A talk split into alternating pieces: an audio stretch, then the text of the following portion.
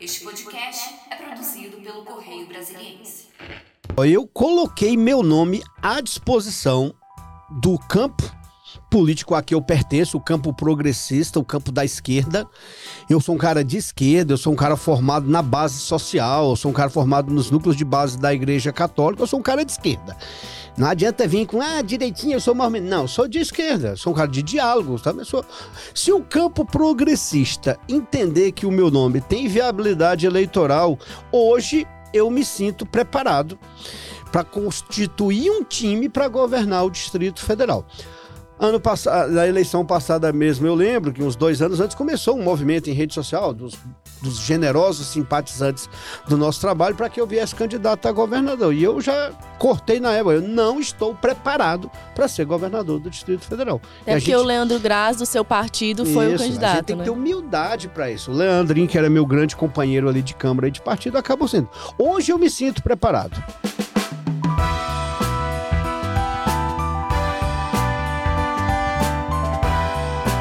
Olá, sejam bem-vindos ao podcast do Correio. Eu sou Mila Ferreira e aqui comigo a jornalista Thaís Martins.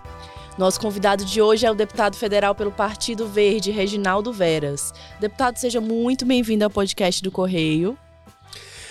Obrigado, obrigado pelo convite. Thaís, Mila, e todos aqueles que acompanham aí o podcast do Correio Brasiliense. Eu que já fui vendedor de Correio Brasiliense na infância. Vocês é são mesmo? muito jovens, não lembram? Era daqueles que gritava: Olha eu, Correio! Que legal, que legal, deputado. Não sabia não, Dos olha aí uma novidade. Anos, eu fui vendedor do Correio Brasiliense. É isso aí, abrimos com uma super curiosidade. Mas eu queria começar falando, deputado, o senhor vai numa missão internacional semana que vem, né? Para Londres, no evento sobre mineração ilegal de ouro, representando o parlamento brasileiro. Conta pra gente o que, que é isso, o que, que o senhor vai fazer Vamos lá. Vamos lá, olha só. É sabido que desde o período colonial, a exploração de ouro no Brasil tem seus mecanismos de legalidade. Haja vista a famosa expressão santo do pau oco, né? Que a galera furava ali a madeira da qual o santo era feito para esconder pedras de ouro e poder contrabandear. E isso é uma prática que existe no Brasil até hoje. Em boa medida, essa exploração ilegal e a venda ilegal de ouro se dá pela absoluta falta de competência dos órgãos públicos de fazer uma fiscalização mais séria. Para que vocês entendam, a, a, transação, a comercialização de ouro no Brasil hoje se dá com base na boa fé. E as notas fiscais, elas são feitas ainda de forma manual. Não dá para um minério de tamanha importância, de tamanho interesse nacional e internacional, com lavras feitas em terras indígenas, em áreas até que não pode, a comercialização. O, o, a oficialização da comercialização se dá por meio de nota manual baseada na boa fé de quem vende. Ou seja, nós temos todos os mecanismos para que haja ilegalidade. E aí, a partir daí, a gente propôs um projeto de lei que está tramitando na Câmara Legislativa que obriga que toda a comercialização do ouro no Brasil seja feita com nota fiscal eletrônica rastreada por QR, QR Code e por uma tecnologia nova chamada blockchain, né, que você consegue acompanhar todo o processo Desde a lavra, de onde foi tirada a mina, quem era a empresa responsável, por onde passou, se ela foi, se aquele ouro foi aperfeiçoado, se ele foi lapidado, até chegar ao comércio internacional. A partir desse projeto, esse projeto teve repercussão em algumas revistas especializadas, e nós tivemos um encontro com o ministro do Meio Ambiente da, do Reino Unido, que quando chegou a Brasília numa visita fez questão de conversar com os deputados do Partido Verde. E aí, tomando conhecimento disso, haverá agora esse Congresso Internacional sobre exploração ilegal de ouro e legalização da exploração no Reino Unido e a Embaixada Britânica convidou a gente para ir como representante do Brasil, como representante da Câmara dos Deputados. Deputado, essa mudança é, para a questão da, da, da, política de boa-fé, da, da questão da nota fiscal, é, nos outros países, como que funciona? É, já, tem, já, já é implementado dessa forma? Já é implementado em vários países, principalmente naqueles países africanos que historicamente promoveram guerra civil, um monte de coisa. Ainda tem a ilegalidade, mas é um mecanismo que já é muito utilizado na Europa, um mecanismo que já é utilizado nos Estados Unidos e que pouco a pouco ali, aquelas ex-colônias europeias, a galera vem adotando. Por quê? Porque à medida que, historicamente, houve guerra civil, houve trabalho escravo, houve, é, houve uma série de ilegalidades com base nessa exploração mineral ilegal, financiando uma série de outros crimes, crimes a própria população europeia, os próprios cidadãos europeus começaram a exigir que houvesse uma rastreabilidade, tanto levando em consideração a questão social, a questão ambiental. Muito parecido esse fenômeno com o que aconteceu com a carne aqui no Brasil. Nós somos grandes exportadores de carne, mas os mercados europeus, chineses e até o mercado asiático que compra carne brasileira quer saber, quer ter a rastreabilidade. Então hoje uma carne quando chega à Europa tem lá qual foi a fazenda, qual era o tipo de boi, qual o matadouro, e tudo isso tem que ser cadastrado para essa mercadoria ser aceita na Europa. Então, o que, se tem, o, que se, o que se pretende agora é adotar mecanismos semelhantes na comercialização de ouro. Deputado, e voltando aqui para o Brasil, é, o senhor tem a sua profissão de origem, que é professor, né? Que é uma atividade que o senhor tem paixão, que o senhor exerce até hoje. O senhor dá aula para concurso, né? Então eu queria saber, queria que o senhor comentasse sobre o concurso nacional unificado, que é essa novidade aí é, com relação aos concursos. O senhor acha que vai dar certo? Teve bastante inscrição, mais de um milhão.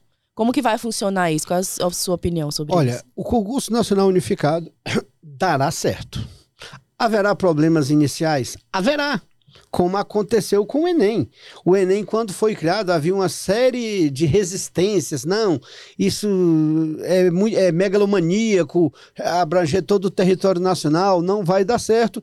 E, naturalmente, a gente vai aperfeiçoando as políticas públicas.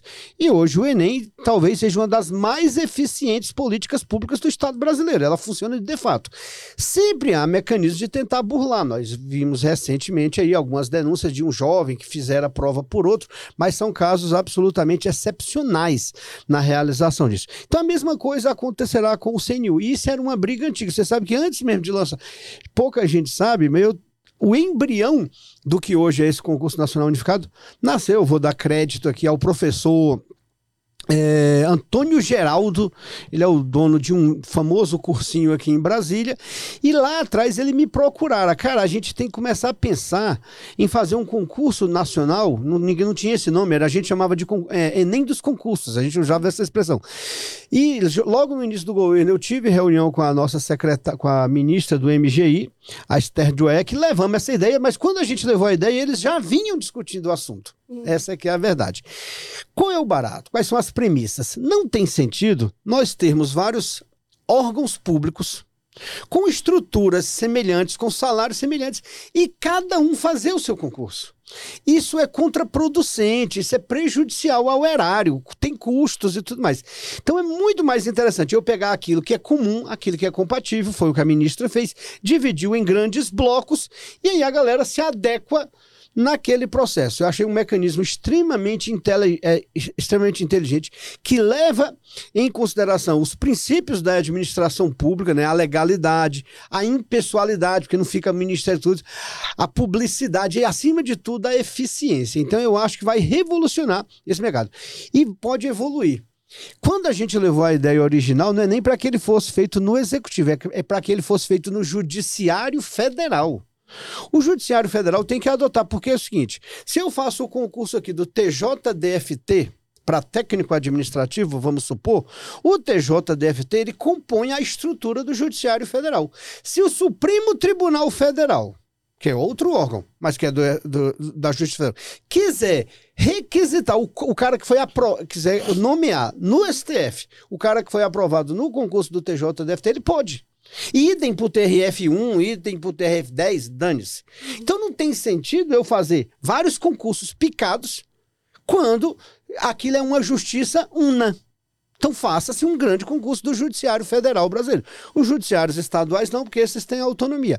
Mas aquilo que for global, aquilo que for federal, é muito mais interessante fazer de forma unificada. E, e o TSE está até fazendo, pro, promovendo também o TSE unificado, que deve sair agora, Pronto. né? Que aí já é um começo Exatamente. também para a justiça. Que diga né? de passagem, minha filha está de olho, estudando loucamente, porque o sonho dela é ir trabalhar no TSE. Boa sorte para É. ela. É, e pro GDF, deputado, a gente pode esperar mais concursos aí pro ano que vem? Cara, o o GDF, assim, inevitavelmente sempre tem que ter concurso, mas hoje a gente vive um dilema. Né? O concurso, o cara que se prepara para concurso no DF hoje, ele vive um grande dilema, porque antigamente ele tinha que estudar, ser aprovado e esperar. Hoje não, ele tem que estudar, ser aprovado e lutar pela nomeação. O, o, gover- o, o Distrito Federal, principalmente a partir ali do final do meados do governo Hollenberg, mas com mais característica no governo ibanês, tem sido uma via crucis para quem passa em concurso para ser nomeado. Então, tá- a- gente fica chateado. Como é que vai abrir concurso e não nomeia sequer os que tem? Hoje nós temos pelo menos umas 5 mil apro- pessoas aprovadas dentro de concurso no Distrito Federal, no número de vagas que não são nomeadas. Cito aí 3 mil professores da Secretaria de Educação. Cito aí, Secretaria de Agricultura, PPGG, que é o cara que, um geralzão que pega aqui vários órgãos do DF. Cito a Polícia Civil do Distrito Federal, que está com uma defasagem gigantesca. Os meninos concursados, curso de formação, tudo bonitinho, e não nomeia ninguém. Então esse é o grande dilema. Mas naturalmente é inevitável que tenha que abrir concurso, porque o tempo todo a galera está se aposentando e a- pela legislação a contratação temporária só pode é, ocupar vagas eventuais, elas não podem ocupar carências definitivas, por lei é obrigada a abrir concurso. Entendo que o ritmo vai diminuir. Ontem mesmo a gente estava lá na LID, né, que é aquela reunião dos empresários do Distrito Federal, o pessoal do Correio estava lá também, e o governador explicitou, por meio do secretário de Planejamento, claramente quais são os objetivos do seu governo. Obra e programa social básico. É bolsa isso, bolsa aquilo. E o que está no meio disso? Que é o outro atendimento público. E quem cuida do público é o servidor público. Esse não tem política pública no GDF para isso. Isso foi explicitado na- nos objetivos do governador expostos nessa, nessa lide. É, deputado, falando até sobre essa questão das Eu nomeações. acho que eu estou falando né? demais, né? Tá Vai me ótimo. cortando, Pode de falar à Deus. vontade. Para isso que o senhor tá aqui. É, é, antes de ontem, o Ibanez anunciou que ia chamar alguns agentes comunitários que estão aprovados no concurso. Chamou, chamou. é, chamou, é, e a gente está aí no meio dos casos de dengue, dessa crescente de dengue, né? É, tem expectativa de que sejam chamados mais? Você está acompanhando essa, luta deles? Tudo Como é que tá relacionado a concurso eu acompanho. Uhum. Cada passo, cada detalhe, até porque que boa parte do meu eleitorado são as pessoas que estudam para concurso e aí eles continuam cobrando. Hoje eu estou naquela lista. Eu ajudo dando aula, eu ajudo na nomeação e depois eu tenho que ajudar porque eles pedem aumento de salário. Então, eu participo Todas de as todas as etapas. etapas da cadeia. Veja bem. Qual- e, e, inevitavelmente, essa questão de servidores é um dos fatores que contribuiu significativamente para essa epidemia de dengue que a gente observa no Distrito Federal. Até o ano passado, nós tínhamos por baixo 500 agentes comunitários de saúde e AVAS, agentes de vigilância sanitária, os famosos popularmente conhecidos como os mata-mosquito, são os agentes de endemias, eles estavam por contratação temporária. De fato, eles não podiam ser re- recontratados, porque a legislação proíbe. Eles já tinham sido recontratados, de acordo com a lei, não podia fazer uma nova recontratação. Tá, mas sabendo que esses 500 servidores não estavam mais disponíveis, o que, é que o governo tinha que fazer? Se planejar, se programar para nomear 500 concursados, no mínimo, para substituir esses. Isso, isso aqui não precisa nem de logística e nem de ser um cara muito inteligente para entender. Só que o governo fez vista grossa. Não nomeou ninguém para substituir esses 500. Que é a galera que vai na casa, é a galera que olha o teu vasinho de planta, é a galera que tá ali. Esse povo é fundamental. O governo não nomeou, não tomou medidas preventivas, nem essa e nem outras, e aí explodem os casos de dengue. E ainda agora, nós só vamos combater a endemia se tiver o agente comunitário de saúde o AVAS lá no dia a dia, olhando a casa. Porque ah, é sabido que 70% dos casos de dengue, a contaminação acontece dentro de casa ou ali nas regi- na, na área adjacente. Se o cidadão já não se conscientizou, e está claro que não se conscientizou, Aí vai ter que ser, se não vai pelo amor, tem que ser pela dor. E a dor, nesse sentido, nessa analogia, é a presença do agente do Estado. É a presença do agente comunitário de saúde. Então, o governador, inicialmente, se eu não estou equivocado, tinha nomeado 100, 200, e agora, ontem, com a pressão da dengue e tudo, ele nomeou mais 150, e a gente até anunciei, um pouco antes de que ia sair esse anúncio, que o governador, lá na, no lançamento do programa Saúde na Escola no Sol Nascente, tinha me avisado isso. Mas é pouco, gente. É pouco. Agente de endemia, ele trabalha o ano inteiro. Né? Quando é uma função, é outra. E o governador tem que reconhecer ele, o, nós lembramos, qualquer problema social, a culpa é compartilhada. Inclusive, isso é sempre a conclusão de redação em concurso. redação em concurso. Se é problema social, a culpa é compartilhada entre o Estado e a sociedade. E a solução passa pela inevitável ação conjunta do Estado e da sociedade. O Estado não agiu. A sociedade também não. Então, a gente tem que pegar essa grande epidemia deste ano, tirá-la como exemplo e, e, criar mecanismos estratégicos para que isso não possa se repetir no ninguém. É inevitável numa cidade como a nossa, onde o Estado está presente em tudo que é lugar, você tem uma epidemia de dengue. Ou seja, não houve planejamento, não houve programação, não houve eficiência, não houve nada. É, e a, a dengue é uma doença sazonal, ela tem todo ano, né? Calor, chuva, tem todo ano. E esse ano o pico ainda está por vir, deve ser lá em torno de março e abril. O senhor acha que a estratégia do governo federal está funcionando? Foi, foi, montado um hospital de campanha, foram montadas as tendas. Ontem o governador anunciou a contratação de mais 200 médicos temporários. Né? É, o senhor acha que está sendo suficiente? O que, que o senhor acha que pode ser feito? Porque é uma epidemia sem precedentes, né? Olha DF. só, ontem foi anunciado o colapso total da rede pública, de, da rede pública e, e privada. privada. de saúde do Sim. Distrito Federal. Conclusão: a estratégia não está dando certo. Não, ou seja, nós estamos, nós estamos implementando ações é, não preventivas, nem para agora, nós estamos, nós estamos vindo depois. A ação tinha que ter sido antes e não agora. Mas nem agora está acontecendo. Haja vista que nós não temos agentes comunitários de saúde suficiente. Haja vista que o fumacê está passando, mas não está passando em todas as regiões. A gente recebe direto no Instagram, nos nossos canais de comunicação. Professor, ninguém me chama de deputado, chama de professor. Professor, aqui o fumacê nunca passou. E é muito comum isso. Ou seja, se o fumacê não está passando, se os hospitais continuam abarrotados, significa que a estratégia adotada pelo governo ela está sendo intempestiva, mas mais uma vez sem planejamento. É, e o, que, que, o que, que, deveria ser feito, né? Na, na, sua, na sua, visão, o que, que, mais ele poderia estar tá fazendo? E, olha, eu acho que uma ação, momento? eu não sou da área de marketing, vocês que trabalham com comunicação, mas é o seguinte: o povo só aprende quando a linguagem é explícita. Tem que dar tapa na cara. Cidadão, filho da puta, se tu não fizer assim, assim, assado, tu vai morrer. Sabe, tem que ser uma propaganda mais objetiva. Não é aquela, é um pneuzinho, aguinha, não joga lixinho, cuidado com o vasinho de planta. Isso aí não atinge mais a população. Tem que mostrar, o governo tem que dar um tapa na sua cara para dar um tapa na cara da sociedade. Tem que mostrar o hospital cheio, tem que mostrar os números de óbitos. É isso aqui, cidadão, que você quer para você. Então faça a sua parte, porque o governo está fazendo a dele agora.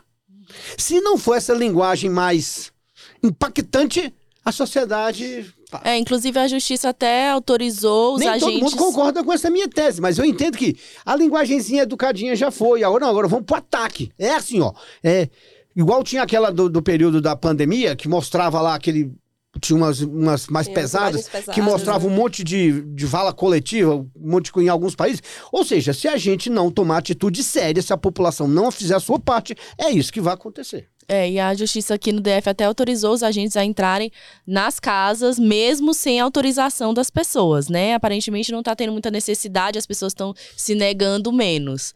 Mas é, é, um trabalho difícil, né? Essa comunicação de choque. Assim, nem, lembre, eu, é, é o que eu, Reginaldo Velho, não sou formado em comunicação e nem nada. Mas eu conheço bem a linguagem do povo. E eu conheço, eu sou um cara de morei em periferia a vida toda, atuo em periferia, é, visivelmente é nas periferias que estão acontecendo o maior número de casos, então vamos usar a linguagem. Acho que o governo tem que investir nas rádios comunitárias. Essas rádios comunitárias, elas têm um, forte laço com aquela comunidade. É, propaganda de periferia tem que usar carro de som. Sabe, é, é, um mecanismo diferente. A forma de eu chegar àquela população é diferente. E essa linguagem utilizada nos grandes meios, daquela propagandazinha feita com todo cuidado e tal, aquilo ali informa, mas não, eu digo assim, ela, ela não atinge nem a alma e nem os corações das pessoas. É, deputado, eu queria voltar para o que o senhor tinha comentado da questão do lead, é, que o Ibanez tinha dito que, é, que a prioridade no governo dele são a questão das obras. O senhor é um grande crítico das obras do Ibanez, né? Recentemente ele anunciou novas obras, anunciou que vai fazer, vai trocar o asfalto da PNB por concreto. É, eu queria saber o que, que o senhor acha disso e como resolver a questão da mobilidade urbana, né? A gente está com mais de 2 milhões de carros no DF, como é que a gente ataca esse problema, sem ser por obras? Olha, pode parecer até reflexão filosófica, mas eu sintetizo a minha crítica ao governo ibanês com uma expressão: o governador ibanês cuida das coisas, mas não cuida das pessoas. Ele cuida das coisas, ele faz concreto, ele faz viaduto, isso é coisa, ainda que as pessoas passem por lá. Mas não cuida das pessoas. Olha os casos de dengue, olha a saúde do DF, olha a educação. Deixa eu dar um exemplo curioso, que isso chegue ao governador do Distrito Federal, que chegue, chegue à minha amiga Elvia Paranaguá, secretária de Educação. Anteontem, ou ontem, não sei, nós estivemos no sol. Foi que dia, Ingrid? Antes de ontem. Nós estivemos no Sol Nascente, é minha área, área com grande quantidade de dengue. Lançando com o ministro da Saúde, ministra Nízia, e o ministro é, da Educação, junto com, estava lá a secretária de saúde, o governador Ibanês, a vice-governadora, eu, a deputada Leila, havia a senadora Leila, havia outros deputados, a gente lançando o programa Saúde na Escola uma campanha do governo federal. Como as escolas públicas, elas geograficamente, principalmente em área urbana, elas, se você, se você pega a escola pública e faz um raio de 500 metros, o espaço urbano do Brasil, é, 60% é atingido pelas escolas públicas. No DF com mais intensidade ainda, porque a mancha urbana aqui é mais acumulada. Então a escola tem forte poder de influência na comunidade. Então a escola tem que ajudar a conscientizar, ajudar a educar. Mas olha a contradição. O Correio, se eu não estou equivocado, tanto o Correio quanto outro portal publicou uma matéria recentemente. Inclusive, fui eu que forneci até as fotos e tudo mais, não é meu nome, mas era, era importante chamar a atenção. As escolas públicas do Distrito Federal estão abarrotadas dos chamados inservíveis. Inservíveis é cadeira velha, é vaso sanitário velho, é computador velho, é aquele monte de coisa que não funciona mais e que vai jogando ali em um determinado canto da escola. Todas, quase todas as escolas públicas do DF têm esse problema. E esses tais inservíveis são espaços de proliferação do mosquito da dengue.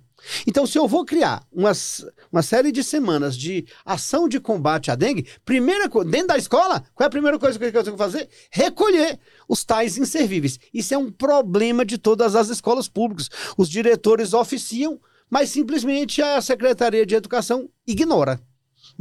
Aí é problema deles. Para onde vai levar, se vai vender, se vai doar, se vai tocar fogo, não interessa. O que não pode é ficar dentro da escola enfeiando o espaço público, colocando em risco a vida dos estudantes que podem subir naquilo e hoje, acima de tudo, servindo como foco de mosquito da dengue. Então, esse é um exemplo de como o mecanismo tem que acontecer de forma menos teórica e menos propagandista e mais prática. Deputado, é, vamos falar um pouquinho de política. O senhor é uma das poucas lideranças de esquerda aqui do DF, de oposição ao governo ibanês, o Congresso ele é na sua maioria conservador. Eu queria saber, pensando para o futuro, o senhor vai mesmo se candidatar ao GDF? Olha só, eu coloquei meu nome à disposição do campo político a que eu pertenço, o campo progressista, o campo da esquerda. Eu sou um cara de esquerda, eu sou um cara formado na base social, eu sou um cara formado nos núcleos de base da Igreja Católica, eu sou um cara de esquerda. Não adianta vir com, ah, direitinho, eu sou mais. Não, eu sou de esquerda, eu sou um cara de diálogo. Sabe? Sou... Se o campo progressista entender que o meu nome tem viabilidade eleitoral, hoje eu me sinto preparado para constituir um time para governar o Distrito Federal. Ano passado, na eleição passada mesmo, eu lembro que uns dois anos antes começou um movimento em rede social dos, dos generosos simpatizantes do nosso trabalho para que eu viesse candidato a governador. E eu já cortei na época. Eu não estou preparado para ser governador do Distrito Federal. E Até a porque gente- o Leandro Graz, do seu partido, foi o Isso, A gente candidato, tem né? que ter humildade para isso. O Leandrinho, que era meu grande companheiro ali de Câmara e de partido, acabou sendo. Hoje eu me sinto preparado, mas eu gosto de deixar muito claro: eu sou um homem de palavra. Palavra é bigode, com aquela tradição nordestina. Eu dei a palavra pro meu amigo, meu irmão, deputado Leandro Graz, que se ele for candidato, eu não serei. Meu nome está à disposição, o nome do Leandro está à disposição. As construções irão acontecer. Na hora que se ele bater o martelo, o candidato sou eu. Se ele tem viabilidade, independente dele ter viabilidade ou não, eu vou honrar minha palavra e não serei candidato a governador do Distrito Federal. Até lá não. Até lá o nosso nome continua à disposição e vamos ver com o contexto, vamos ver as construções que serão feitas até lá. Agora não é um projeto do deputado Reginaldo Veras. Ninguém se elege governador num projeto individual. Já aconteceu aqui em Brasília, mas é gente que tem recursos para isso. Eu sou um pobre, eu sou um cara classe média baixa, morador de Taguatinga, eu tenho que eu não tenho recurso para bancar a campanha, e se tivesse recurso não investiria nisso também não, tá? Tem mais o que fazer com com grana do que investir em eleição. Então, qual é o barato?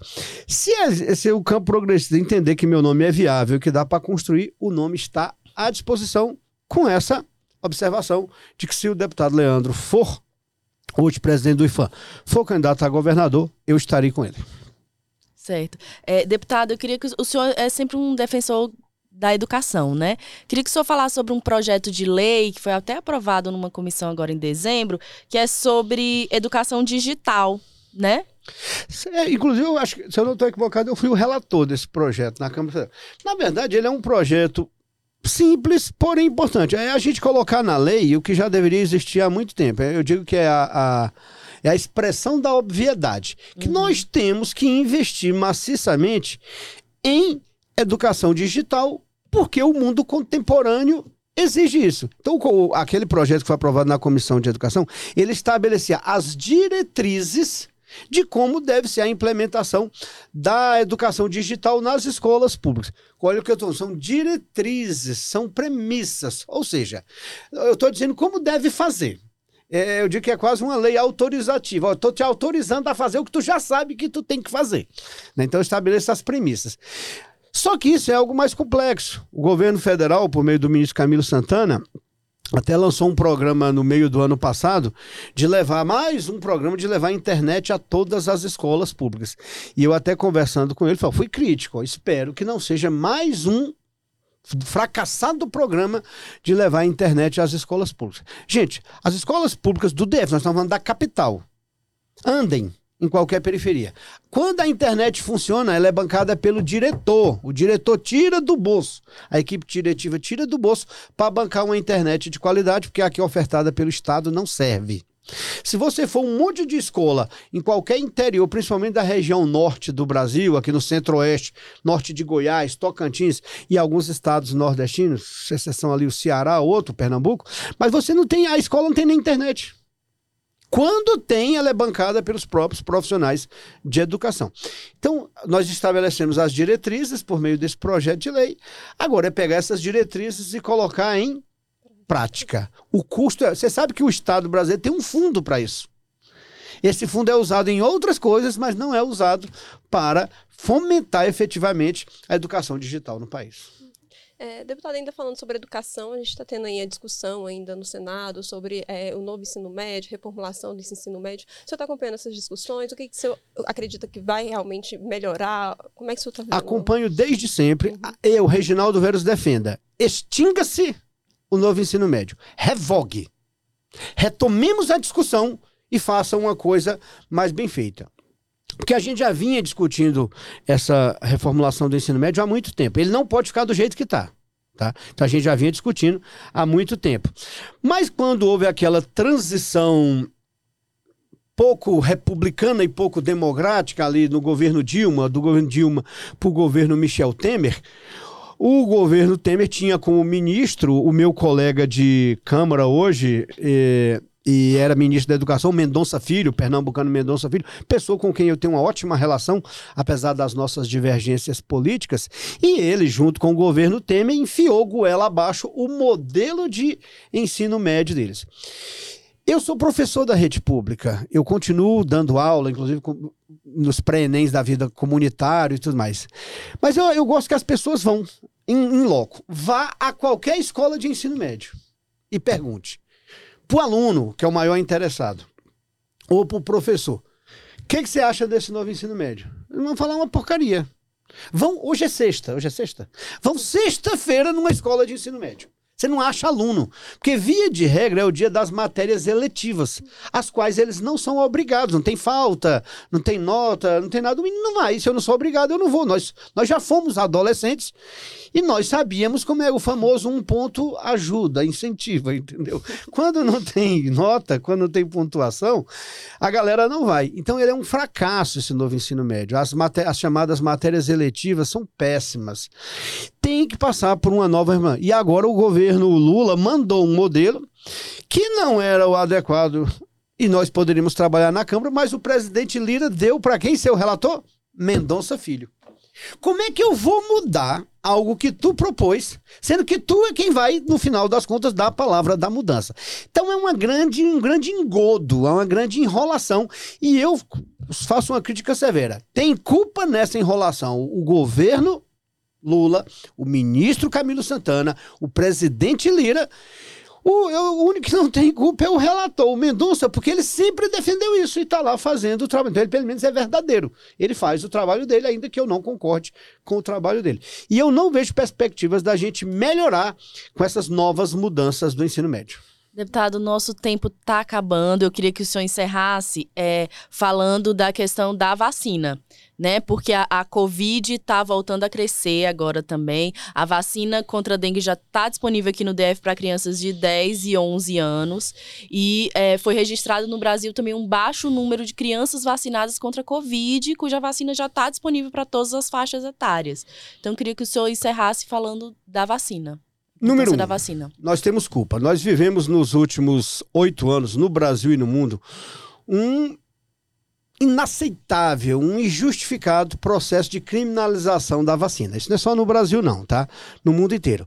Agregue-se que no Brasil isso foi mais intenso por causa de um presidente que nós tínhamos aqui, um, um despreparado, um ignorante, uma pessoa que não se preocupava com a vida do ser humano e que condenou com a vacina. Ainda hoje nós estamos aí. O, o, o- o governador de Minas Gerais, junto lá com o senador do estado e com o deputado do estado, que eu me recuso a citar o nome aqui, fazendo campanha anti-vacina.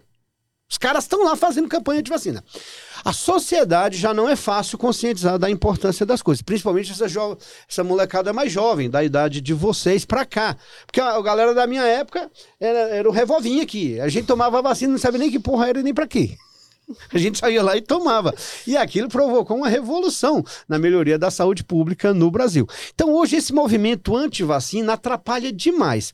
Fora isso, o Estado vai ter que retomar as campanhas de conscientização para que a sociedade volte a vacinar, para que a galera volte a ver se a vacina está em dia. Nós vimos, não estou dizendo que essa seja a justificativa, mas nós tivemos um óbito na semana passada de uma moça aqui no Distrito Federal não necessa- de Covid, não necessariamente foi essa a causa, mas ela não estava com o quadro vacinal completo.